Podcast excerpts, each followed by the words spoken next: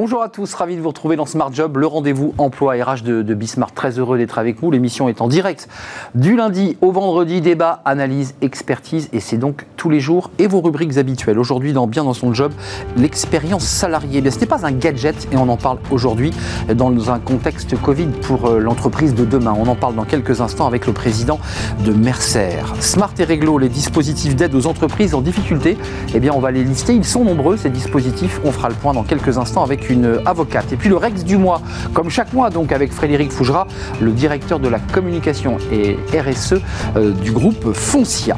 Le cercle RH sous forme de grand entretien aujourd'hui avec Jean Arthuis, euh, ancien ministre de l'économie et des finances. Il a pris euh, la tête d'une commission sur l'avenir des finances publiques, bref de notre dette évidemment. On en parlera avec lui dans quelques instants. Il remet euh, eh bien, son rapport le 18 mars prochain au Premier ministre. Et puis on parlera avec lui d'un sujet qui lui tient très à cœur, qui est la mobilité des apprentis. Bah oui, la mobilité des apprentis dans toute l'Europe. On en parlera avec lui. Ce n'est pas si simple à mettre en place. Et puis Fenêtre sur l'emploi, un des leaders mondiaux de la réparation et des travaux de bricolage.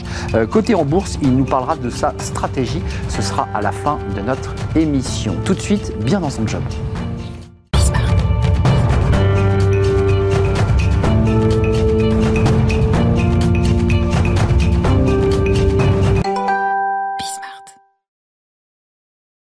Bien dans son job. On parle aujourd'hui de l'expérience salariée. Mais qu'est-ce que c'est l'expérience salariée?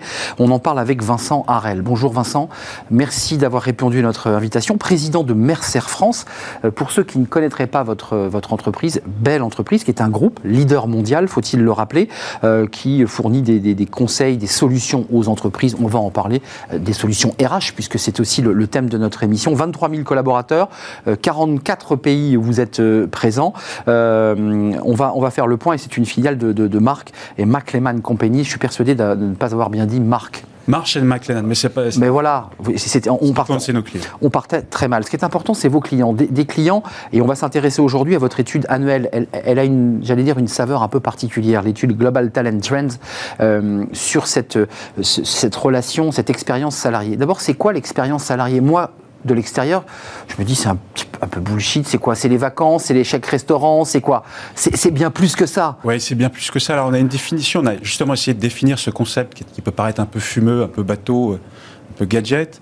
Et nous, on le définit euh, en, disant que l'expérience salariée est à la croisée de trois sujets. Les attentes des collaborateurs et des collaboratrices, première chose.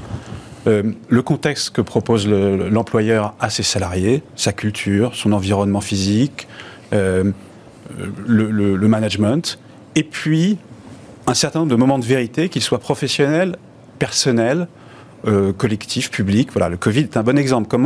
Quelle expérience salariée a été proposée dans le cadre de cette pandémie euh, aux salariés des entreprises? Et on voit bien qu'il y a eu des réponses diverses et variées à ce contexte particulier. C'est intéressant, Vincent Aurel, parce que vous décrivez l'entreprise comme un tout global finalement, qui prend en charge une sorte de globalité de l'être humain. Oui, absolument. C'est très large. Oui, en fait, c'est une tendance de fond. On voit bien que bah l'entreprise de plus en plus ne se résume pas à, la seule prise en compte des intérêts de l'actionnaire, mais aussi de l'ensemble des parties prenantes. Parmi ces parties prenantes, il y en a une qui est bien singulière, qui est celle des salariés de l'entreprise, puisqu'elle a un lien particulier. Et donc, de plus en plus, les employeurs se préoccupent de proposer un certain nombre de, d'éléments, de, d'environnement, de, de, propositions, propositions qui constituent cette expérience. Que vous accompagnez hein, chez Mercer. Absolument. Et l'enjeu, c'est bien de passer du concept hmm. au concret, euh, de passer d'enjeux tout à fait euh, et parfois un peu ésotériques à la réalité, à des choses extrêmement euh, tangibles. On, le disait en préparant l'émission, il y a une réalité évidemment physique et concrète, c'est, la crise Covid, Absolument. qui certains sujets n'étaient pas traités dans les études précédentes, et là vous découvrez qu'ils le sont. Flexibilité, santé au travail, on les mettait un peu de côté. Aujourd'hui, c'est une évidence. Il y a le télétravail, il y a la peur d'être malade. Voilà. Euh, il y a un an, quasiment jour pour jour, on passait euh, du jour au lendemain, pour beaucoup d'entreprises, à 100% en télétravail. Il y a ceux qui étaient prêts, ceux qui n'étaient pas, ceux qui étaient capables de proposer voilà, une flexibilité à leurs salariés, par de l'infrastructure bah informatique, bah par une organisation du travail, qui aussi été capable de projeter des éléments de sécurité, notamment autour de la protection sociale, de l'accès à la santé à distance. Voilà, il y a, des entreprises qui avaient déjà dans leur dispositif de protection sociale complémentaire la télémédecine. Il y en a qui ne l'avaient pas. Et donc, il y en a, donc les salariés ont pu se rendre compte à ce moment-là des vides, des, des absences ou des pleins. Hum, des Et- plaintes en disant tiens, ma boîte Ah, ma boîte se préoccupe de avait moi. déjà pensé à ça avant. Euh, et c'est intéressant. Il y, a- il y a des tas d'exemples. L'exemple, disons un peu le, le contre-exemple, c'est peut-être ce qui s'est passé dans le public avec cette difficulté à passer au full remote. à- Encore aujourd'hui, Encore d'ailleurs. aujourd'hui. Mm. Et puis des exemples d'entreprises très agiles pour, pour lesquelles ça n'a pas été un sujet. Hum. C'est une Et- question de vie et de mort aussi. hein. Il y a une réalité Absolument. très, très concrète Absolument. pour une entreprise de pouvoir continuer à produire, continuer à, à fabriquer et produire de la valeur euh, à distance. À. Quand même, il y a un chiffre qui est très intéressant dans votre euh, étude, euh, je dirais annuelle et mondialisée, puisqu'on l'a vu, vous êtes dans, dans- dans beaucoup, beaucoup de pays. Euh, c'est cette tendance 45% des entreprises françaises citent, alors ils le citent, l'expérience salariée en tête de leurs priorités pour l'année.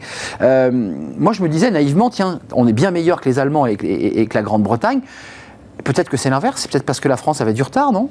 Je sais pas, j'arrive pas à savoir si c'est le verre à moitié vide ou le verre à moitié Oh, plein. Enfin, enfin, prenons le positif, c'est plutôt, c'est plutôt, C'est plutôt une bonne c'est nouvelle. plutôt une bonne nouvelle. C'est c'est aussi, c'est aussi, euh, euh, une réalité culturelle, c'est-à-dire que quand vous êtes dans les pays anglo-saxons, ceux qui s'occupent des individus, c'est les entreprises. En France, on a beaucoup plus d'équilibre entre ce qui est de l'ordre du privé La puissance et de l'ordre de la puissance publique. et donc forcément, cette exigence de, de- de- de protection, de prise en compte de l'individu, elle intervient peut-être un peu plus tard dans, le, dans, dans- dans le- dans la culture française de ce fait-là. Néanmoins, c'est- là et ça va rester et, et- et de plus en plus. cette, cette notion de d'expérience qui est très intéressante parce qu'il y a une notion un peu d'aventure quand on dit l'expérience salariée, une question de, de- de nouveauté, on va découvrir quelque chose. Est-ce qu'il y a aussi derrière euh, un- une relation à la marque employeur, c'est-à-dire que certaines entreprises ont déjà intégré et ont intégré l'idée qu'il fallait aussi euh, eh bien retenir les talents et que c'était aussi des outils de rétention de talents. Ben, on voit bien derrière expérience employée le concept marketing d'expérience utilisateur. Donc on voit Exactement. bien l'enjeu de marque qu'il y a derrière. Proposer une expérience à ses salariés qui ressemble à leurs attentes, qui se rapproche de ce qu'ils vivent à titre personnel. Un des enjeux, par exemple, de, de l'expérience salariée, c'est de résoudre euh, cet écart, notamment technologique, entre ce qu'on vit à titre personnel et ce qu'on vit dans l'entreprise. Dans les années 80, euh, l'entreprise proposait un contexte technologique bien, bien meilleur que ce qu'on pouvait avoir euh, Là, c'est l'inverse, hein, on à, à titre personnel. C'est devenu l'inverse parce que quand vous achetez... On est tous geeks. Sur- voilà, Vous- on a tous, euh, à, à titre personnel, beaucoup à titre personnel, un smartphone beaucoup plus performant que ce que propose l'employeur. On a tous des systèmes d'information chez soi beaucoup plus avancés que le système d'information RH de son entreprise. Et l'expérience salariée doit résoudre ce gap-là, cet écart, notamment par la transformation des fonctions, proposer un écosystème digital aux salariés qui soit au top de, ce, que, de ce qui existe aujourd'hui. Alors, dans quelques instants, on aura Jean Arthuis, euh, ancien ministre de l'économie et des finances, qui a fait une commission sur la dette, c'est-à-dire penser déjà le, monde de demain. Chez Mercer, vous êtes aussi sur ce monde de demain. Vous accompagnez l'entreprise. Il y a aussi un débat aujourd'hui avec vos clients sur la reconversion. Euh, ça, c'est très intéressant parce que c'est préparer une population active à changer de métier. Là aussi, on voit que la France, 29% des entreprises françaises prévoient de renforcer leurs compétences euh, de leurs salariés, euh, mais c'est 45% en Allemagne, 32% en Italie et, et 39% qui déclarent qu'elles maintiendront leur budget de formation en, en 2020. Est-ce que la France est prête? Parce que c'est un vrai sujet de notre puissance publique, de espèce de, de lenteur un peu administrative qui, bah, qui nous fait perdre un peu en agilité sur ces questions. Le grand enjeu pour les entreprises, c'est la cohérence entre les ressources humaines dont elles disposent Eh oui. et leurs besoins métiers. Euh, donc, enfin, c'est encore intéressant parce que c'est aussi un sujet qui se télescope avec euh, la culture française. Exactement, de éloi- très éloigné, l'éducation très éloignée de- du monde de l'entreprise. Donc, comment on rapproche des besoins de compétences d'enjeux nouveaux, euh, très drivés par l'intelligence artificielle, euh, l'émergence de, de- de nouvelles technologies, etc. Donc, oui, c'est peut-être pas encore aussi prégnant que ce qu'on peut avoir dans d'autres euh, pays parce que ben, on a, peut-être un, un- un tempo de transformation qui n'est pas de la même Hum, nature Qui est lié vraiment au modèle, hein, notre qui est modèle. lié au modèle, mais qui va, qui va venir. Et enfin, on voit bien, on est, on est sur. euh, Enfin, le, le marché de l'emploi en France est assez particulier parce que euh, on a un marché des cadres qui est euh, quasiment à- au plein emploi. Alors peut-être que ça va se tendre dans les mois qui viennent, mais néanmoins, Hmm. on est plutôt sur la quête des bonnes compétences et, Ah oui, et la compétition. La recherche de talent, ouais. Voilà. Et, et un besoin aussi sur, sur des, sur des, sur, euh, avec beaucoup d'univers qui sont mal fournis en termes de compétences, euh, le BTP, euh, le, Hmm. euh, Ouais. Problème de main-d'œuvre. Donc là, il y a, voilà, le sujet de développement de compétences, de cohérence, oui, c'est un sujet qui est dans la, dans la tête des DRH. Euh, L'après-Covid, vous y pensez, vous préparez vos clients et vous les accompagnez. L'entreprise d'après Covid, c'est quoi? C'est une entreprise plus responsable socialement, écologiquement? C'est une entreprise qui prend mieux en charge, j'irais, la, la, réalité, les besoins de ses salariés? Est-ce que c'est ça ou est-ce qu'on on se leurre? Est-ce qu'on est en train d'inventer un monde qui n'existera pas? Ouais, enfin, ce que je crois, c'est que le, la crise que nous vivons, euh, elle est, c'est pas la cause de cette transformation, c'est l'accélérateur de cette transformation. Vrai. Donc oui, c'est probablement vers cela qu'on va. On voit bien euh, les certifications Bicorp, euh, mmh. les entreprises à hein. mission, ça monte. Les, entreprises à mission, les entreprises, euh, enfin la raison d'être. Alors avec quelques limites, hein, on voit bien les crises de gouvernance auxquelles on peut penser. Dans c'est à Danone évidemment. Par exemple, euh, mais ça monte. Et ce qui compte finalement, c'est la sincérité et la cohérence de tout cela, mmh. et la réalité concrète sur le terrain dans les entreprises et la capacité des entreprises à mettre dans leur, pour, leurs, salariés, pour aussi pour leurs clients, pour leur écosystème, euh, un certain nombre de mesures qui font avancer les choses. En, en 10 secondes, votre message, c'est aussi de dire c'est dans votre intérêt, vous, l'entreprise, que de permettre à des salariés d'être bien, parce qu'en étant bien dans un écosystème positif, on produit bien. Mais on l'a bien vu. C'est une évidence, mais il faut le dire, non? Et, c'est dans les situations de crise qu'on le voit encore mieux. La crise ah Covid a bien démontré. Vous disiez qu'il fallait se mettre en, place pour, euh, pour produire. Ben, les boîtes qui étaient bien avancées sur la flexibilité, sur la confiance managériale, sur un leadership éclairé. Très important. C'est très important et c'est celles qui vont gagner demain. Hmm. Vincent Harel, c'était un plaisir de vous accueillir. Vous reviendrez si vous le souhaitez parce que votre étude est très très riche. Euh, elle fait plus de 40 pages. Je vous invite d'ailleurs à la découvrir dans, dans le détail, euh, puisqu'il permet d'avoir une vue assez mondialisée et, donc faire finalement une, un benchmark entre les pays. Vincent Harel, président de Mercer France, groupe de 23 000 collaborateurs euh, installés dans le monde entier, solutions, conseils, RH notamment. Merci d'être venu. Smart et Réglo, vous n'allez pas être dépaysé, on s'intéresse chaque jour à un focus juridique. Alors, c'est des entreprises en difficulté. Euh, ben, comment faire? Quels sont les dispositifs dont elles peuvent bénéficier? On en parle tout de suite avec une avocate. Smart et Réglo, notre focus juridique, chaque jour un expert juridique, une avocate, un avocat pour nous éclairer. Aujourd'hui, on s'intéresse, on en a déjà parlé, au dispositif de soutien mis en place pour les entreprises en difficulté, dans un contexte particulier. Euh, on en parle avec Delphine Caramali. Bonjour Delphine. Delphine Caramali, vous êtes avocate associée euh, spécialisée en restructuration et cofondatrice, c'est très important. Peut-être viendrez-vous débattre avec nous euh, de la place des femmes aussi dans les cabinets et en entreprise. Women in Restructuring euh, c'est votre réseau. Euh, commençons par replacer le contexte. Euh, d'abord, est-ce que la crise Covid a augmenté? Les chiffres médiatiques, en tout cas, nous disent l'inverse, mais est-ce que vous, avocate sur le terrain, vous voyez quand même une accélération des difficultés des entreprises? Bonjour Arnaud. Bonjour.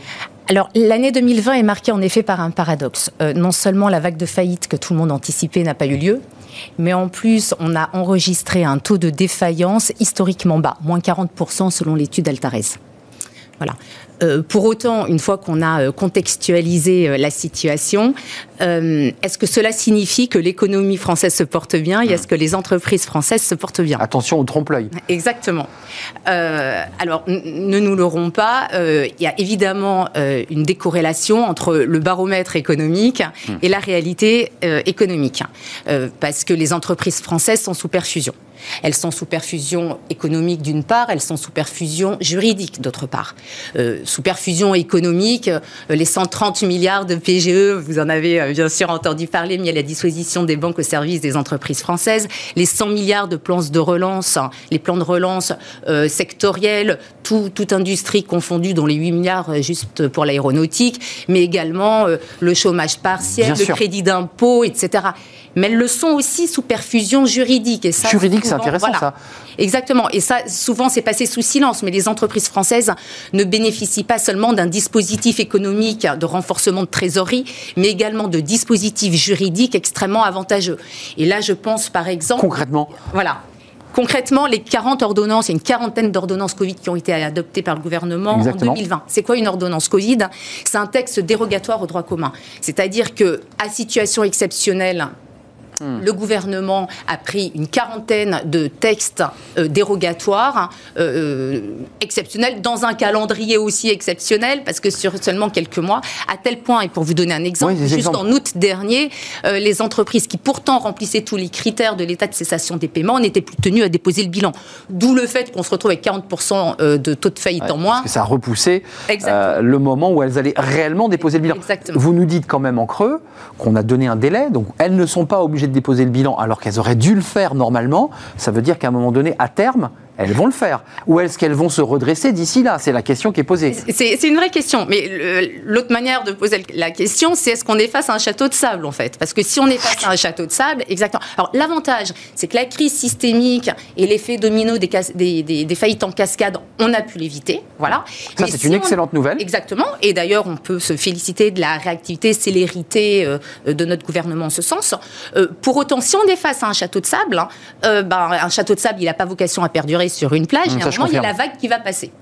Alors la vague, c'est ce que les économistes appelleront le mur de la dette. Euh, par exemple, les 130 milliards de PGE que j'ai évoqués, ben, à un moment, euh, va bien falloir les rembourser parce qu'ils sont inscrits au bilan des banques et ils n'ont pas vocation à y rester éternellement. Ils devaient être euh, remboursés les premières échéances, l'amortissement devait commencer le mois prochain. Exact. Vous savez qu'à la veille du reconfinement, ça a été reporté d'une année par notre ministre. Donc ça sera 2022, c'est ça? Bruno Le Maire, oui. À part que 2022, si on repousse d'un an, c'est à la veille des élections présidentielles. Donc peut-être. Et de nouveau? Bah, Peut-être. Voilà, j'en sais rien. Mais c'est pas impossible que la veille des élections présidentielles, le gouvernement décide de reporter peut-être encore de quelques mois, voire d'une année supplémentaire. Euh, Donc, manque de visibilité. Voilà. Bien sûr, c'est très important. Évidemment. Dans les 40 ordonnances dont vous parlez, qui sont des, ordonnances dérogatoires à la loi, euh, vous l'avez évoqué, celle-ci qui est très intéressante, hein, on n'est plus obligé de déposer le bilan. Quelles sont les autres qui ont permis finalement une sorte de perfusion juridique? C'est une expression un peu nouvelle là qu'on découvre sur le plateau aujourd'hui. Euh, oui, alors il y en a plusieurs, il y en a 40. Donc je les emblématiques. voilà, alors euh, l'emblématique pour moi, c'est l'ordonnance du 20 mai 2020, qui est l'ordonnance, mais je ne veux pas trop rentrer dans la technique, mais parce que je pense que les, vos téléspectateurs risqueront de de s'ennuyer. Mais l'ordonnance du 20 mai 2020, euh, qui a été prorogée, qui devait être en place pour quelques mois, parce qu'elle devait s'arrêter au 31 décembre dernier, elle a été reconduite d'une année supplémentaire. Elle permet, en, pour éviter les dépôts de bilan et les, ouvertures de, de, procédures de redressement judiciaire, elle permet aux entreprises de se mettre pendant une période de 10 mois, ce qui est extrêmement long, en procédure de conciliation, avec une possibilité d'organiser pendant cette procédure, pendant toute cette durée de 10 mois, un gel du passif.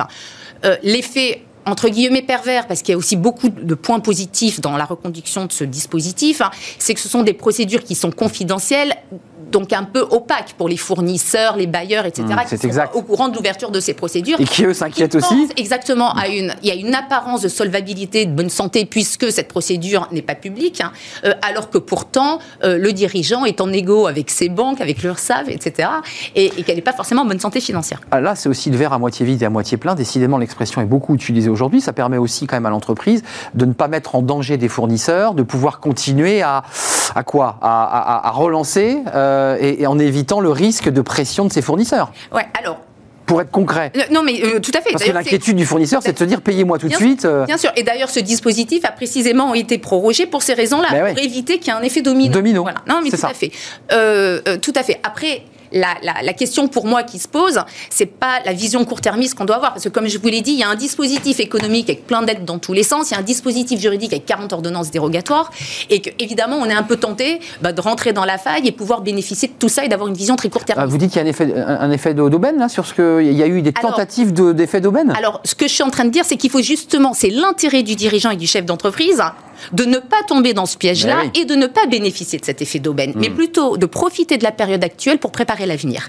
Et donc ça passe par comment on profite de la situation actuelle pour anticiper comment on appréhende l'avenir, parce qu'à un moment, l'économie va repartir, et c'est là que va se passer la magnitude du choc, et les entreprises qui résisteront à cette relance seront celles qui se seront préparées pendant la crise. Attendez, et le conseil que vous nous donnez avant de partir, parce que vous êtes euh, spécialisé en, restructuration, donc c'est une question que vous portez, c'est votre métier, est-ce qu'il était dangereux de, trop consommer de PGE, de, trop aller chercher euh, ces, ces avantages, parce qu'à un moment donné, il va falloir payer les créanciers. Mhm. C'est compliqué ces arbitrages-là. Il y avait la tentation de se dire bon, j'ai le PGE, j'y vais, j'y vais, et puis à la fin, bah, il faut que je paye. Alors, comme on dit dans notre jargon, il y a le bas de bilan, le haut de bilan. C'est ça. Le bas de bilan, évidemment qu'il fallait euh, prendre des PGE quand on était éligible au mhm. PGE. Ça ne veut pas dire le consommer. D'ailleurs, moi, il y a plein de mes clients, je leur ai dit attendez, vous, vous, prenez le PGE, vous, le mettez sur un compte. Et vous, le rendrez tout de suite. Exactement. Ouais, ouais. Mais ça fait une euh, garantie. Euh, mais on sait, ça fait un backup. Un backup. voilà, si jamais, worst case scénario, on a le PGE, on est là. Et d'ailleurs, c'était pour ça. C'était vraiment une aide.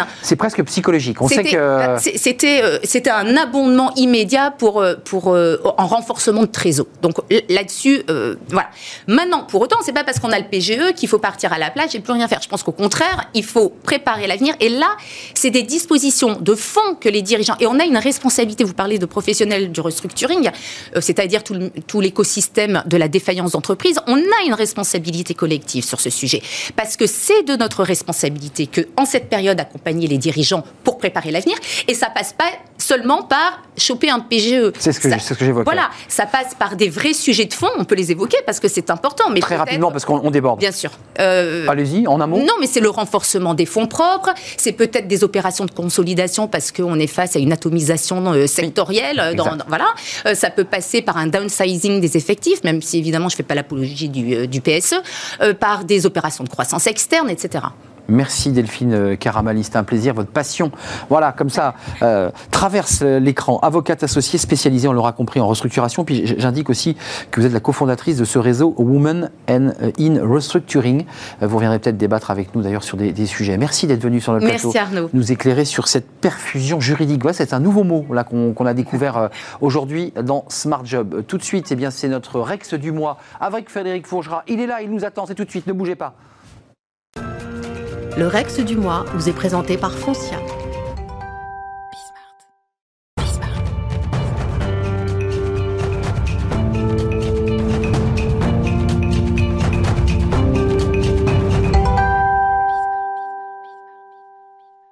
Rex du mois, le retour d'expérience. Ben oui, Frédéric Fougera, je vous vois sourire. Comment allez-vous? Bah, très bien. Euh, Directeur de la communication de la RSE du groupe Foncia, vous venez chaque mois. On va parler aujourd'hui des, des sites de notation des, des entreprises, euh, parce que c'est, vous allez aborder les forces et les faiblesses en fait de ces sites de notation, euh, les rapports des entreprises à ces sites, parce que c'est pas toujours simple. Est-ce que les entreprises n'ont pas été un peu indifférentes à ces sites de, notation Est-ce qu'elles n'ont pas un peu méprisé ces sites? Bah, au début, c'est évident. Euh, au début, il y avait plutôt une inconnue sur ce que ça pouvait représenter. Donc, euh, certaines euh, ne les ont même pas vues ou même pas vu venir. D'autres les ont peut-être un peu méprisées, comme vous le dites. Ça peut dépendre aussi de l'intérêt qu'il y avait, enfin, de la difficulté de recrutement dans un secteur ou dans un autre. Du coup, on porte plus ou moins attention à son image. Mais effectivement, au début, ça, ça a pu être un peu évacué par certaines. Oui. Euh, Est-ce que d'autres, à l'inverse, n'ont pas mis finalement des- en place des, bah, des, des stratégies pour se positionner au haut du classement? Ils ont fait les bons élèves, ils ont trouvé les, les bonnes portes. Mais carrément, Ah carrément. oui. Là, il y a certaines, euh, notamment là où le marché de- du recrutement est très tendu, euh, ont mis en place des stratégies, carrément des stratégies marketing. D'ailleurs, avec la limite de où est la transparence et où est l'authenticité euh, de ce que l'on vend. Mm. Ouais, Est-ce que c'est réel tout ça? Ouais. Voilà, on l'évoque, souvent ici. le- un recrutement, c'est gagnant-gagnant. Donc personne ne doit chercher à tromper l'autre. Donc ça, c'est euh, euh, un point. Il faut aussi faire attention euh, ou pour l'entreprise de ne pas tomber euh, dans le risque de perdre la maîtrise de sa propre communication en cherchant à satisfaire euh, ce que attendent, ce que peuvent attendre ces sites. Et puis du coup, euh, ne, ne plus maîtriser soi-même exactement qui on est et ce que l'on veut montrer de soi. Ah, ils sont un peu entre deux cymbales, hein, c'est compliqué la, Oui, oui, la oui. relation qu'on doit avoir. Quelle valeur accorder à ces fameux sites de notation? Parce que c'est une question de fond. C'est une question de fond. Mais je pense qu'il faut, il faut tenir compte de- des avis qui figurent sur, sur ces sites. Il ne faut certainement pas les mépriser, comme, comme vous le disiez. En revanche, il faut être attentif à, euh, au- à la qualité des avis, et notamment si les avis sont des avis euh, authentiques. Euh, certains sites garantissent l'authentification Ouais. ou certifient Là aussi, c'est compliqué, on ne sait jamais si c'est. D'autres ne le font pas. Ben, il faut, il faut, il faut s'intéresser à, à quel site on regarde et ce qui se passe. Je vous prends un exemple qui est parallèle au, au pur recrutement, mais qui touche vraiment l'image employeur. Dans l'immobilier, vous avez un, un- vous avez un certain nombre de sites de notation, un qui s'appelle ImmoAdvisor qui rappelle un, Ah oui. bien connu pour la restauration, euh, qui garantit euh, que les gens qui s'expriment sont de vrais clients, qu'ils ont une vraie interaction avec le, le professionnel de l'immobilier. Euh, il y a une modération sur les avis, pas sur la note. Et donc là, par exemple, chez Foncia, on a une note de, en moyenne, 4,5 euh, non, sur ça, toute la France. ça, vous dites que c'est fiable. En tout cas, Alors, ça, on par peut s'appuyer sur cette note. Oui, parce que, parce que leur, leur, leur modèle est, est garanti. Et quand vous avez une note pour une entreprise globale qui est environ de 4,5 sur toute la France, et puis qu'elle est très dégradée sur Google, où vous voyez les gens se défouler, Là, vous dites, vous, euh, vous dites bah, mais effectivement, il y a une nuance parce qu'on ne peut pas avoir deux consultations nationales qui donnent des résultats aussi différents. Donc, le conseil quand même que vous nous donnez, là, Frédéric, c'est aussi quand même de, de voir, euh, de faire la, la différence, d'aller sur le site de notation, puis de, de faire un, un petit benchmark sur, euh, sur le classique, sur Google, quoi. Mais je Là, pense- vous dites, là, il y, a- il y a un bug, là. Mais enfin, oui, oui, complètement. Et puis je pense surtout qu'il faut, euh, il ne faut pas se limiter à un seul, euh, enfin une seule source Ouais. d'information. Ouais. Donc euh, les sites de notation, c'est très bien. Il faut, il faut les regarder, il faut y veiller. Mais c'est aussi intéressant d'aller voir, par exemple, comment les collaborateurs euh, s'expriment eux-mêmes à propos de leur entreprise. C'est très important. Euh, sur les réseaux sociaux notamment, euh, maintenant tout le monde est communicant sur les réseaux sociaux. Mmh. LinkedIn, c'est le site professionnel par excellence. Bah, sur LinkedIn, est-ce que les gens parlent de l'entreprise dans laquelle vous avez envie d'aller ou pas Et sur quel ton? Est-ce qu'il y a une dynamique? Est-ce qu'ils sont fiers? Il ne faut pas non plus se limiter à ça, parce qu'il y a des entreprises où il y a un relatif secret professionnel, une confidentialité. Oui, sur certains donc c'est secteurs. difficile de s'exprimer, donc il ne faut pas lier à ça. Puis peut-être aussi, euh, en troisième, voir est-ce que l'entreprise donne la parole à ses collaborateurs? Ça, on, c'est- ouais. on a, on a évoqué il y a quelque temps le blog Belle Personne. Bah voilà, bah, allez voir si l'entreprise donne la parole à ses collaborateurs. Et encore une fois, sur quel ton Est-ce que ça paraît être purement de la com Ou est-ce que le discours paraît libre? Est-ce qu'il est 100% trop positif et trop façonné Ou est-ce qu'il semble vraiment très réel? Le mix de, de toutes ces informations, je pense que ça, ça donne une bonne perception, une bonne image euh, de l'entreprise. Il faut préciser, Frédéric, que, que chez Foncia, il y, a, il y a un travail de fait sur euh, bah, l'expérience collaborateur à travers des interviews. Enfin, on découvre comme ça, euh, un peu live. le- C'est important, ça. Exactement, mais c'est une des façons où l'entreprise peut donner la parole euh, aux collaborateurs. C'est parfaitement fait pour travailler l'image employeur. Enfin, faut pas, faut pas non plus mentir. Mais voilà, a- on, on peut noter et apprécier la, la liberté de ton ou pas. Est-ce que les gens récitent un discours ou est-ce qu'ils s'expriment assez librement? Ça, ça permet d'apprécier euh, l'entreprise dans laquelle on, on peut vouloir euh, postuler. Dans le Rex du mois, avant de nous quitter, le conseil que vous nous donnez, c'est allez voir ces sites, ils sont utiles, mais vérifiez leur fiabilité. C'est ça que vous nous dites aujourd'hui. Pour les sites de notation, euh, sachez oui ou non si les, avis sont authentiques. Si c'est pas le cas, bah, vous pouvez prendre un peu plus de recul. Et puis ne vous limitez pas au seul site de notation.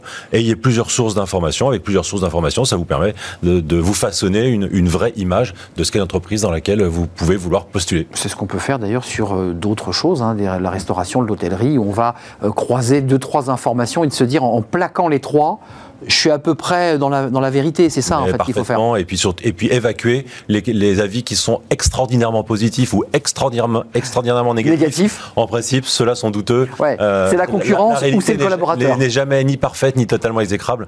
Donc c'est plutôt le, le, Ouais. le cœur d'avis qui compte le plus. La vérité est souvent au milieu, Mais entre les deux. Frédéric, c'était un plaisir. Frédéric Fougera, je rappelle que vous êtes le directeur de la communication et de la RSE du groupe Foncia. Chaque mois, le REX, le REX comme le retour d'expérience, évidemment. C'était un plaisir de vous accueillir. Je vous retrouve euh, bah, le mois prochain, Dans si je mois. ne m'abuse, dans un mois, pour de nouvelles aventures, un nouveau REX. On fait une courte pause. On va s'intéresser à la dette. On vient de l'entendre il y a quelques instants. Le mur de la dette, c'est 186 milliards d'euros, euh, avec 100 milliards bah, de fiscalité qui a disparu, puis 86 milliards de, de coûts directs. On va en parler avec euh, Jean Arthuis. Il n'est pas venu nous parler uniquement de la dette, même s'il présidait cette commission euh, sur l'avenir de la dette. Il nous parlera aussi de la mobilité eh bien, des apprentis, de ces jeunes apprentis qui ont envie de partir eh ben, en Allemagne, en Angleterre. Encore que l'Angleterre est un mauvais choix. En tout cas, dans les pays de l'Union, euh, l'Angleterre, ce sera fini. On en parle tout de suite après cette courte pause.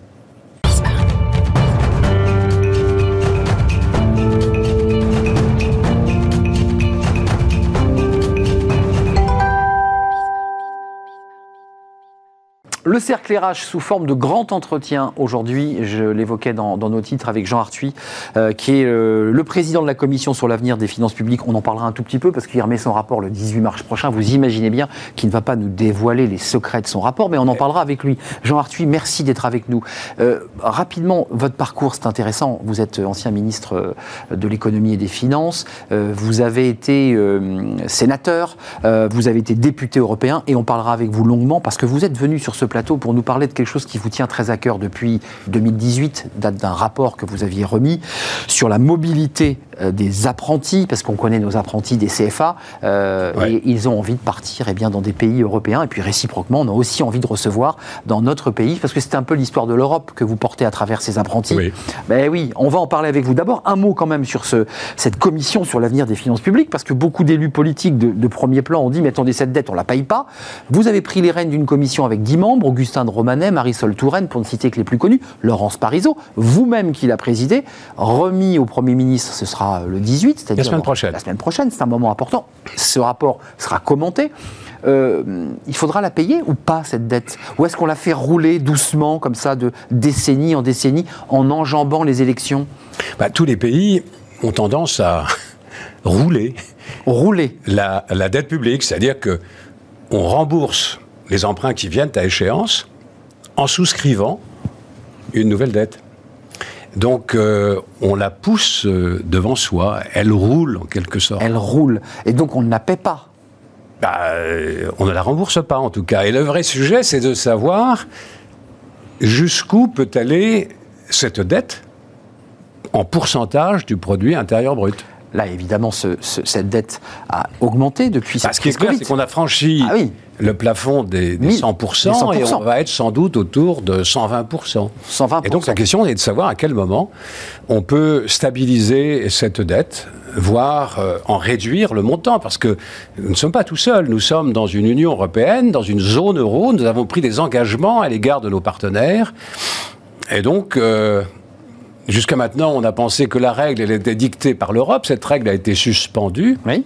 Mais Comme beaucoup de choses d'ailleurs avec ce Covid. Peut-être peut-être faut-il, plutôt que de nous référer à des règles européennes, de nous doter nos propres règles pour maîtriser notre dépense publique et l'évolution de notre dette. Ah, Avant de nous tourner vers Parce les... que Ouais, parce que Les pays surendettés sont comme tous les, les surendettés, ils sont dans la main de leurs créanciers. Évidemment. Et donc ceci peut porter atteinte à l'indépendance nationale et à la souveraineté.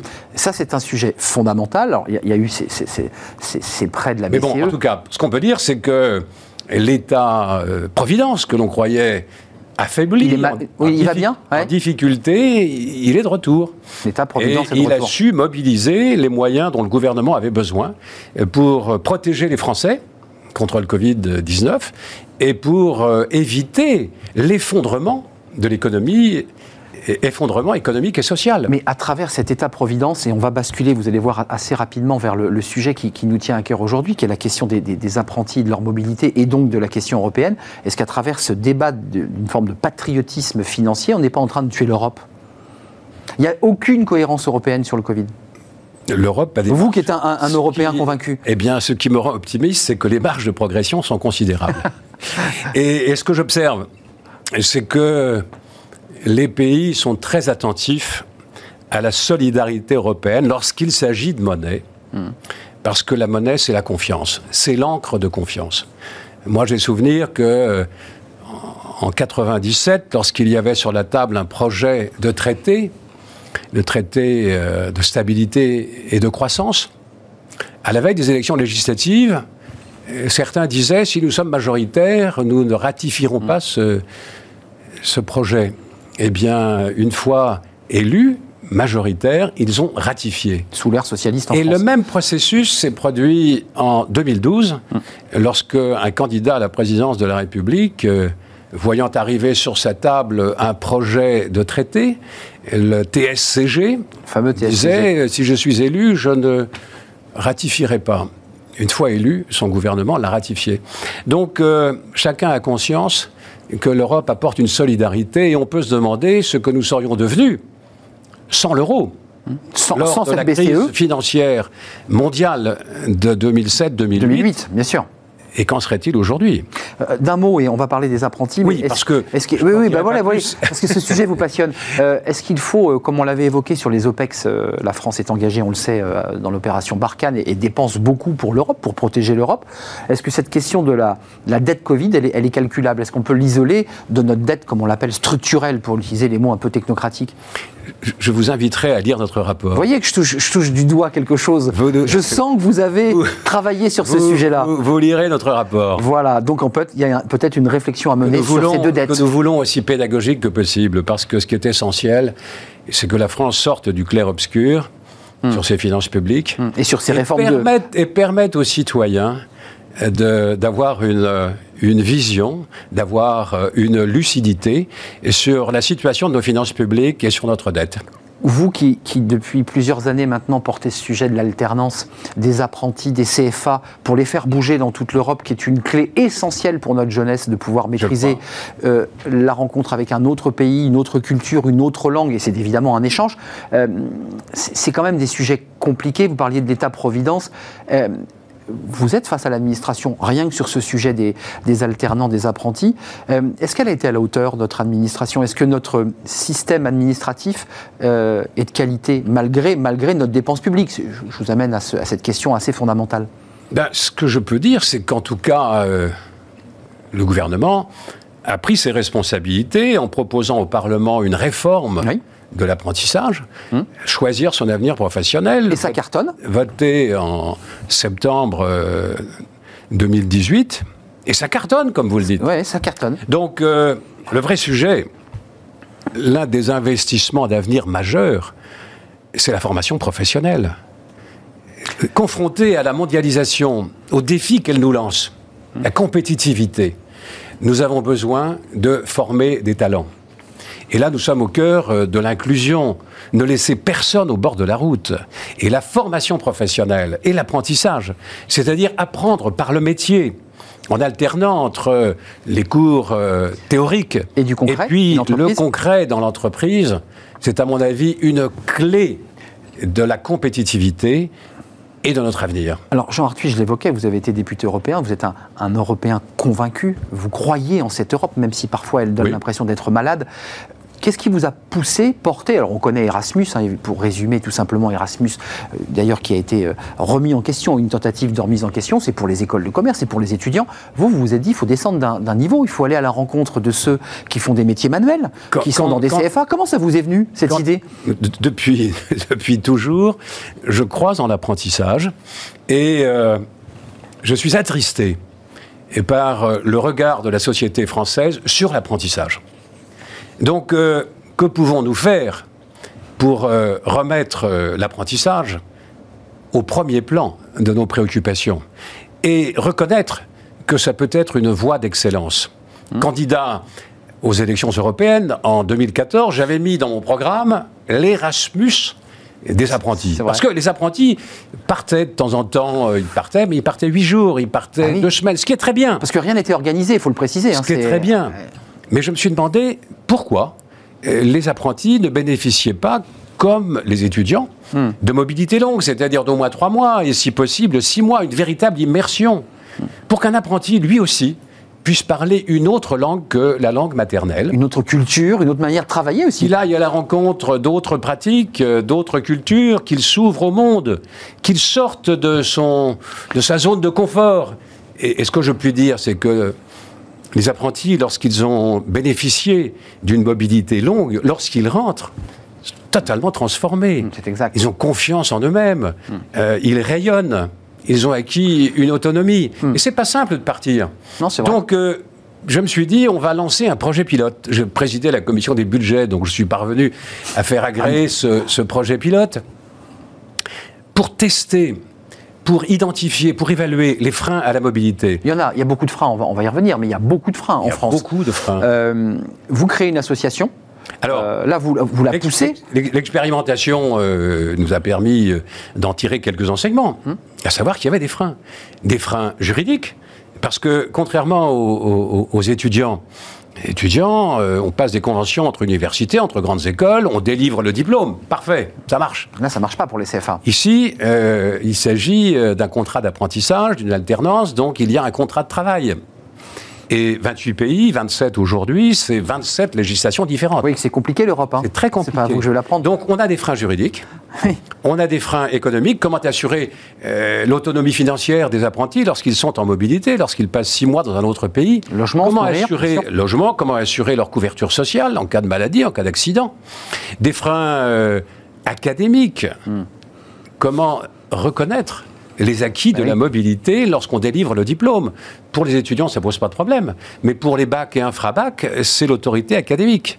Et là, euh, il y a quelques, quelques réticences. J'ai vu freins comme linguistiques également. Évidemment. Alors, vous, vous évoquez, il y, a, il y a quand même un débat, et qui est le débat d'ailleurs au-delà des apprentis, le débat européen, c'est quelle langue utiliser. Alors, j'évoquais tout à l'heure en faisant un lapsus, ils pourront aller euh, en Angleterre. J'ai rectifié immédiatement parce que comment ça va se passer Euh, Là, c'est fini.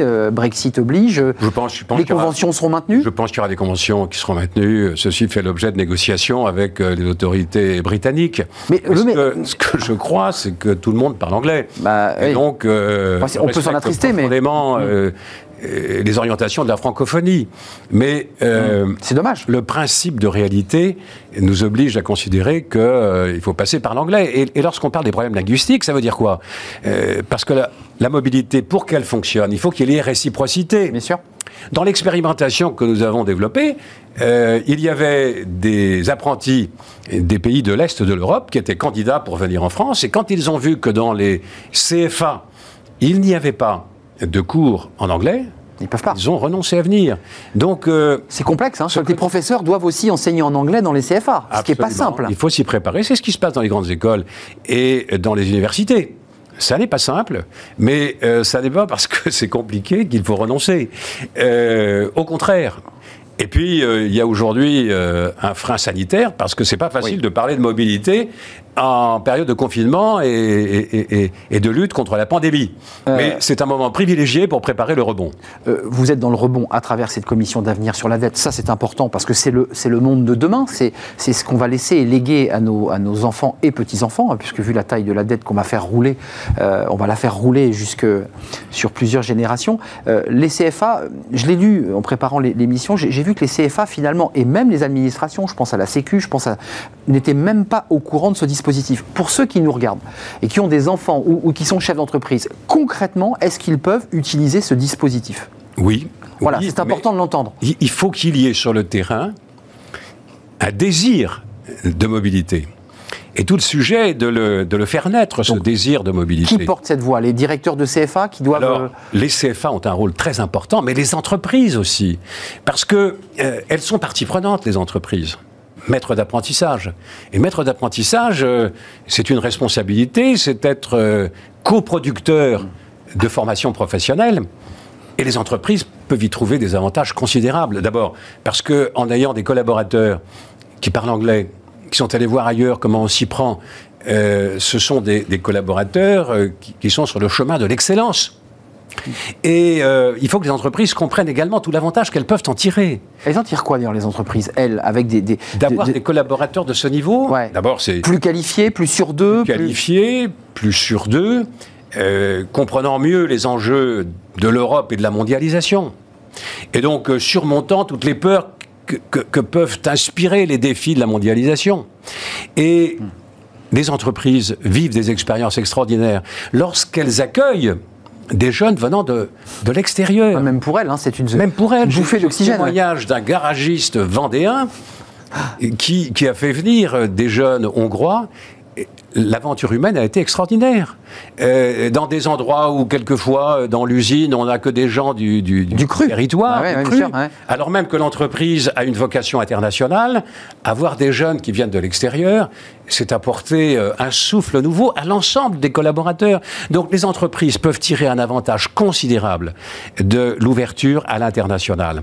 Alors c'est compliqué parce qu'il faut à la fois que les pouvoirs publics prennent conscience de ces enjeux, commencent à faire Hmm. Alors qu'on se converger- replie en ce moment. à faire converger leur législation pour faciliter cette mobilité, Hmm. aller peut-être demain vers un statut européen de l'apprenti. C'est le débat européen à travers le- le- la question de l'apprentissage et des c'est- apprentis. hein. C'est le débat euh, sur les Ou diplômes, les diplômes européens pour qu'il y ait une véritable fongibilité et mobilité.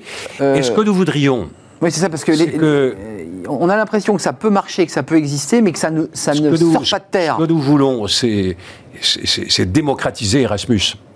Parce que Erasmus a surtout profité euh, aux étudiants. Oui. É- école Et Ce que supérieure. nous voulons, c'est que tous les jeunes puissent en bénéficier, et notamment les, les apprentis et les stagiaires de la formation professionnelle. La France Pour leur mettre le virus européen. La France présidera Eh l'année oui, prochaine L'année prochaine, oui. l'Union européenne. Eh bien, je souhaite que ce soit euh, l'occasion pour la France de mettre dans ses priorités l'avènement d'un espace européen de la formation professionnelle et de l'apprentissage, comme il y a, en application des accords de Bologne, un espace européen de l'enseignement supérieur. Ce que nous voulons dire, c'est que l'ouverture internationale est un élément de, de valorisation, de valeur ajoutée extraordinaire et que les entreprises doivent s'en saisir. Hum, Avant de nous quitter, euh, ces jeunes Hongrois dans le garage vendéen, ils ont eu envie de, une fois leurs six mois passés, de repartir dans leur pays d'origine Ou est-ce qu'il n'y a pas comme ça des tentations et peut-être donc des peurs de se dire mais Ces si on- peurs existent. Ces peurs existent. On fait venir des apprentis, mais- ils vont rester et c'est donc des Mais emplois on non ne pourvus. gardera pas des collaborateurs si, si, si les conditions de travail, de collaboration dans l'entreprise ne donnent pas à ces jeunes une envie de poursuivre l'aventure. Et donc, euh, l'appel qui est lancé euh, aux chefs d'entreprise est, est un appel, est un appel prégnant, parce que c'est eux qui ont la clé. Et ce qu'il faut, c'est que les centres de formation d'apprentis aient des référents. euh, Ils ne les ont pas aujourd'hui? Pas tous. Pas tous. Non, parce c'est important. Tous n'ont pas inscrit dans leur projet pédagogique l'ouverture internationale. Et donc, euh, ce que je veux dire, c'est qu'il ne faut pas attendre que le gouvernement nous, nous dise quoi faire. Il faut, sur le terrain, si l'on pense que l'ouverture internationale est, est un bienfait pour les jeunes dont on a la charge, foncez. eh bien, il faut y aller. Et il faut l'inscrire dans la priorité pédagogique, aller à la rencontre des OPCO, qui sont les financeurs de l'apprentissage, pour qu'ils reconnaissent cette vertu et donnent les moyens de concrétiser un si beau projet. Directeur de CFA, vous qui nous regardez, parce que voilà, vous avez euh, allez-y, foncez. L'avenir Euh, est entre vos mains. Allez à la rencontre de l'association, parce que vous avez créé l'association. L'association Ah, s'appelle EuroApp Mobility. Voilà, c'est important, Nous sommes, euh, nous sommes à la disposition de tous ces acteurs. Nous voulons être des activateurs de mobilité. Nous avons créé, il y a quelques semaines, EuroApp Mobility EU, dont le siège est à Bruxelles, chez les compagnons du devoir. Hmm. Et les partenaires fondateurs sont des personnalités de différents pays de l'Union européenne. Ce que nous espérons, c'est créer des EuroApp Mobility dans tous les pays de l'Union européenne pour qu'ils soient euh, le poil à gratter, en quelque sorte, aussi bien des pouvoirs publics que des acteurs de terrain, que des formateurs, que des entreprises. C'est un travail de longue haleine. hein. C'est sûrement un travail de longue haleine, mais Et de pédagogie. les grands projets, Oui. la réussite ne s'inscrit pas dans le court terme. Euh, Nous sommes dans le monde de l'hyper-présent, du window dressing, si j'ose dire, de l'à peu près, Et là, là, on travaille sur. euh, et sur... trop souvent des illusions. Hum, C'est vrai, c'est vrai. C'est une très jolie phrase.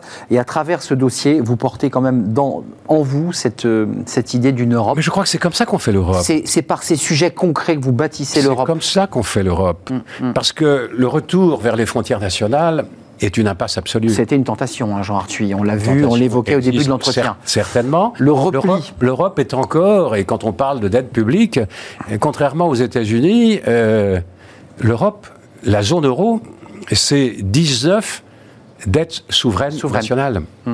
Et donc, les, les investisseurs et les marchés peuvent de temps en temps jouer, euh, jouer le spread pour disqualifier certains États qu'ils jugeraient trop endettés pour assumer leurs obligations, euh, pour être en, en situation d'honorer leur, dette. On attend avec impatience votre, votre rapport. euh, ce Je, rapport je remis- mesure votre impatience et euh, si Euh, vous m'invitez à nouveau, je viendrai. Vous vous viendrez le commenter parce que c'est un, un vrai sujet à la fois euh, financier et politique. C'est un sujet de gouvernance publique. de gouvernance publique. Et je le redis, vous viendrez nous parler, je sais que c'est un sujet qui vous tient à cœur, de notre fameuse dette structurelle, bien séparée de la dette Covid. Elle a un coût, mais il y a aussi une dette structurelle qui implique des réformes. Vous ne m'en ferez pas dire plus. vous- voilà. Je reviendrai et, et- C'est ça. Et vous aurez. Vous avez vu, c'est ma- Je vous ferai parvenir mon rapport. c'est mon tropisme de journalisme. Je veux savoir avant, ce qui est bien normal. Merci Jean Eh je salue votre tropisme. Merci d'être venu sur notre plateau. Euh, Merci de votre invitation. Votre bataille, votre combat euh, concret pour la, la mobilité des, des apprentis à travers votre structure, votre association, euh, c'est extrêmement concret. Et puis ce, ce rapport sur bah, l'avenir de la dette, présidé par Jean Arthuis, avec un aéropage de personnalités, économistes, mais aussi personnalités du monde de l'entreprise comme Augustin de Romanet, Les économistes. des économistes Laurence Parisot, Marisol Touraine, ancien y ministre de la quelques Santé. économistes. euh, Atterré non, non, enfin, nous avons entendu, euh, nous avons entendu, nous avons procédé à plus de 70 D'audition. auditions. Oui, Bon. j'ai vu. Euh, donc, des économistes qui nous ont éclairés, L'éclairage des économistes, Bah c'est très utile sur, et notamment des, des économistes euh, qui ne sont pas français. Ça, c'est très intéressant. Vous voyez, c'est votre tropisme européen. Merci Jean Arthuis. C'est bientôt terminé ces fenêtres sur l'emploi. Je ne sais pas si vous connaissez Jean Arthuis, et ça concerne d'ailleurs les apprentis. Euh, L'entreprise HomeServe, qui est un, leader mondial de tout ce qui se fait autour de la maison, de la plomberie aux travaux jusqu'à la climatisation. Eh bien, son, son directeur général et président France-Belgique est avec nous sur ce plateau. C'est pour Fenêtres sur l'emploi. C'est un secteur qui recrute, notamment des salariés, mais aussi des apprentis. Des apprentis. Et ça va faire plaisir à Jean Arthuis. Sont-ils prêts Sont-ils prêts à les engager dans la mobilité? Eh bien, vous allez le croiser quelques secondes et vous le verrez à la fin peut-être de notre émission. C'est Fenêtres sur l'emploi et c'est tout de suite. Mais c'est sûrement une société qui a des, des établissements dans les différents pays de l'Union européenne et ceci facilite grandement la mobilité. Vous allez le rencontrer. Jingle, Fenêtres sur l'emploi. Avec le groupe Belvedia, préservons les ressources de demain.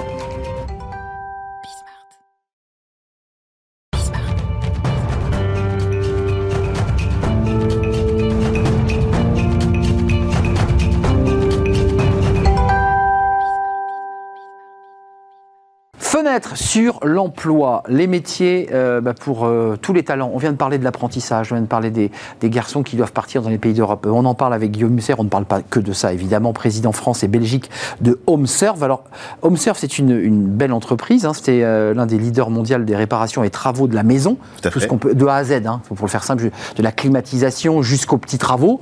Ouais. C'est huit pays, vous êtes coté au, au bourse, en bourse au London Stock Exchange. Racontez-nous un peu cette entreprise d'abord en quelques mots, en quelques chiffres.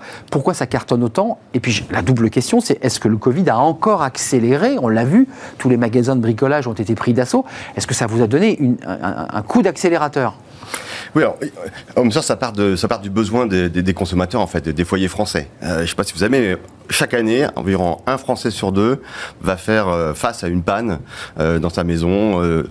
Plomberie, électricité, chauffage, euh, Tout. électroménager, tout. hein, on peut tous euh, avoir des exemples Les petites galères du quotidien. les petites galères du quotidien. Et tout le monde se pose la même question. Comment je fais pour trouver un, un artisan, un professionnel de qualité, qui soit disponible en payant un prix juste? Et, et c'est à ce besoin que répond HomeServe depuis maintenant 20 ans en France, euh, en déployant des interventions euh, chez ses clients, au travers euh, à la fois d'un réseau de professionnels agréés, mais aussi avec des, euh, des techniciens en propre, notamment dans le domaine du chauffage. D'abord, ce qui est intéressant, c'est le nombre d'interventions. Je crois qu'il y en a plus de 215 000 en France par an. Il y en a une toutes les deux secondes. C'est-à-dire depuis que l'émission a Pas toutes commencé. les deux secondes, toutes les deux minutes. C'est-à-dire depuis là, depuis 4 y est. minutes, vous êtes avec moi. Il y a on déjà eu deux interventions. Euh, et vous avez aussi élargi votre votre spectre sur l'énergie parce que vous vous êtes aperçu, et il faut qu'on en parle, euh, des besoins en matière de climatisation et de chauffage. C'est souvent des galères évidemment pour euh, pour les Français. C'est très technique. Euh, pourquoi vous êtes aussi ouvert sur ces sujets? Parce que c'est aussi des tu- sujets qui touchent à l'écologie et à l'environnement. Absolument. C'est-à-dire que on s'est rendu compte que bien sûr, dans les préoccupations des Français, la première c'est bah, le chauffage et la production d'eau chaude avant euh, Ah oui. la petite fuite ou, ou la panne Ah, électrique. C'est le vital. Hein C'est le vital. hein. donc on ne pouvait pas être un acteur de référence sur ce marché sans s'intéresser à, à- à cette activité. Et donc depuis euh, 2017, on, fait de la croissance externe par rachat de sociétés euh, localement implantées, hein, euh, effectivement avec qui font de l'installation, de la maintenance et du dépannage, à la fois de sociétés, d'appareils de chauffage et de climatisation. Et donc on, on participe. hein, à une forme de, de transition euh, énergétique. D'abord parce que comme on entretient ces appareils, ben, ils sont moins consommateurs d'énergie, ils ont une meilleure efficience. Et puis quand on les remplace, on les remplace par des appareils avec euh, des énergies non renouvelables comme euh, la pompe à chaleur ou, ou des poêles à granulés. Euh, en tout cas, voilà, on participe à l'amélioration de la, de la transition énergétique en France. Euh, France-Belgique, hein, je l'ai bien précisé. France et Belgique, Euh, c'est- c'est une zone francophone. Il n'y a pas de différence, j'imagine, dans les besoins de travaux entre la France et la Belgique. Non, là, là c'est, on, on sait des besoins communs, j'allais dire, partout sur la planète. L'en- L'entreprise HomeServe, c'est important parce que vous, avez aussi cette volonté d'être euh, une entreprise vertueuse. Aussi, je parle de, de vous là en tant que, euh, j'allais dire, le DRH, le patron de l'entreprise. C'est quoi, c'est quoi la- la- la- les messages C'est quoi la raison d'être de l'entreprise? Parce que vous êtes, c'est du service client, donc il faut être Mmh. rapide, efficace, poli, euh, qu'on soit content de votre passage, qu'on nous ait pas euh, sali la salle de bain euh, ou je ne sais quelle pièce. Dans l'entreprise, c'est quoi les messages que vous faites passer? C'est quoi la, la philosophie euh, à- aux salariés euh, qui sont dans l'entreprise? On, on- on s'appuie sur trois valeurs. Et la première, c'est l'attention. Donc, je- si je devais en retenir qu'une, c'est l'attention, la bienveillance, la considération. À la fois On nos- s'écoute? Voilà, à la fois pour nos collaborateurs, pour notre réseau de prestataires, parce que c'est eux qui interviennent.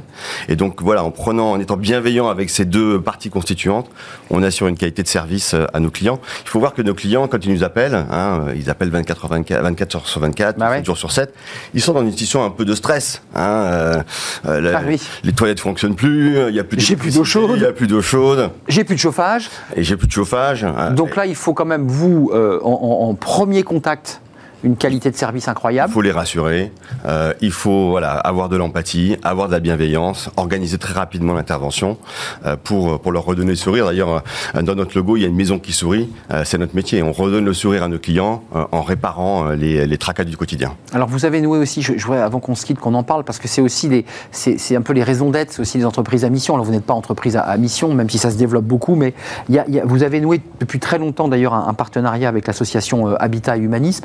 it, Parlez-moi de ça, parce que je pense que c'est aussi une clé d'engagement des collaborateurs chez vous. Oui, on a C'est voulu- très lié, hein, Habitat et... Bien sûr. Voilà, c'est, c'est, euh, vous êtes resté dans votre domaine. Oui, on a voulu donner du sens euh, à, à notre action et puis aussi pour nos collaborateurs en disant ben voilà, on, on intervient auprès de 1 200 000 foyers en France, voilà qui nous font confiance, qui souscrivent à nos contrats ou, ou font appel à nos services. Mais il y a des gens qui n'ont pas cette chance hein, de pouvoir euh, faire appel à nous parce qu'ils n'ont justement pas de maison ou, ou pas de foyer. Donc ça nous a paru assez légitime de nous investir auprès de cette association, euh, à la fois financièrement, mais surtout en, mobilisant nos collaborateurs euh, au service de de- d'action, de, euh, de, de rénovation ou de- de- d'entretien d'habitat. Euh, Il faut savoir que cette association Habitat Humanisme aussi travaille aussi avec des entreprises d'insertion comme les Restos du Cœur, comme le Secours Populaire, le Refuge, le, Carillon. Euh, la suite, vous êtes un, président euh, France-Belgique dans un groupe mondial en quelque sorte, un très gros groupe. Euh, c'est quoi la suite? C'est euh, consolider, euh, travailler sur des alternants hongrois? Vous avez entendu ce que disait Jean Arthuis. Alors vous avez des prestataires, j'imagine que c'est quoi C'est sous forme de franchise C'est comment ça se passe le, le- Non, ce sont des, des prestataires agréés. Agréés, ce donc, sont euh, vraiment des entreprises. euh, Donc on vous appelle, euh, ça se passe dans le Gard, vous allez trouver le prestataire agréé qui travaille avec en vous. fonction de l'intervention, on va euh, mobiliser Un l'entreprise compétente euh, qui va qui va intervenir euh, pour notre compte. Vous, euh, vous intervenez jusqu'à ce niveau de détail sur la qualité de l'apprentissage des apprentis? Parce qu'il faut, il faut avoir de la main-d'œuvre et on sait que sur certains métiers, il n'y a pas de main-d'œuvre. Alors on, on intervient, on, participe à la formation de nos prestataires hein, sur justement euh, la, la- la- la capacité d'intervention, Le les, techniques, le sourire, l'accueil client, la propreté du chantier. Vous en parliez. Très important. Euh, dans les métiers du chauffage, il y a, il y a vraiment pénurie hein, de, de, de, de main d'œuvre. Ouais, C'est des filières qui sont pas forcément. Ils vous recrutent, reconnues. on recrute à l'étranger comme on fait là On participe à, effectivement à l'apprentissage, on, on sponsorise des filières de formation en France. Je savais que vous allez, me- on allait en Et parler. J'entendais ce que disait effectivement euh, L'ancien ministre. Exactement.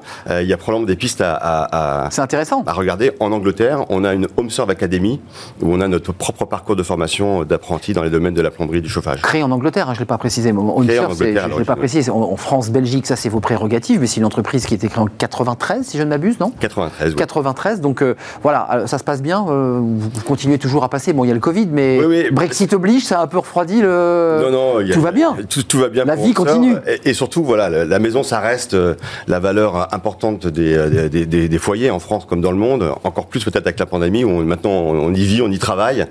Et donc euh, il y a, il y a voilà, il y a les Français. Tout pour la maison. tout pour la maison et tout pour le, être bien chez soi. Bien chez soi, c'est HomeServe avec son directeur général qui était sur notre euh, plateau, Guillaume Musser, président euh, France-Belgique de HomeServe. Merci d'avoir fait un détour. Puis je sais que Jean Arthuis vous attend derrière pour parler un tout petit peu euh, euh, apprentissage. Bah oui, il vous attend, c'est normal. Avec vous êtes plaisir. une très grosse entreprise et ça va vous faire plaisir. Merci à, à Romain Luc à la réalisation, merci à Héloïse Merlin, merci à Fanny Griesmer que vous retrouvez demain évidemment pour sa pause café, merci à, à Pauline Gratel et merci à toute l'équipe, merci à vous qui réagissez, qui êtes très nombreux sur tous les réseaux sociaux et devant votre poste de télévision. Demain, je serai là en direct, Euh, portez-vous bien, d'ici là, bye bye euh, et à demain.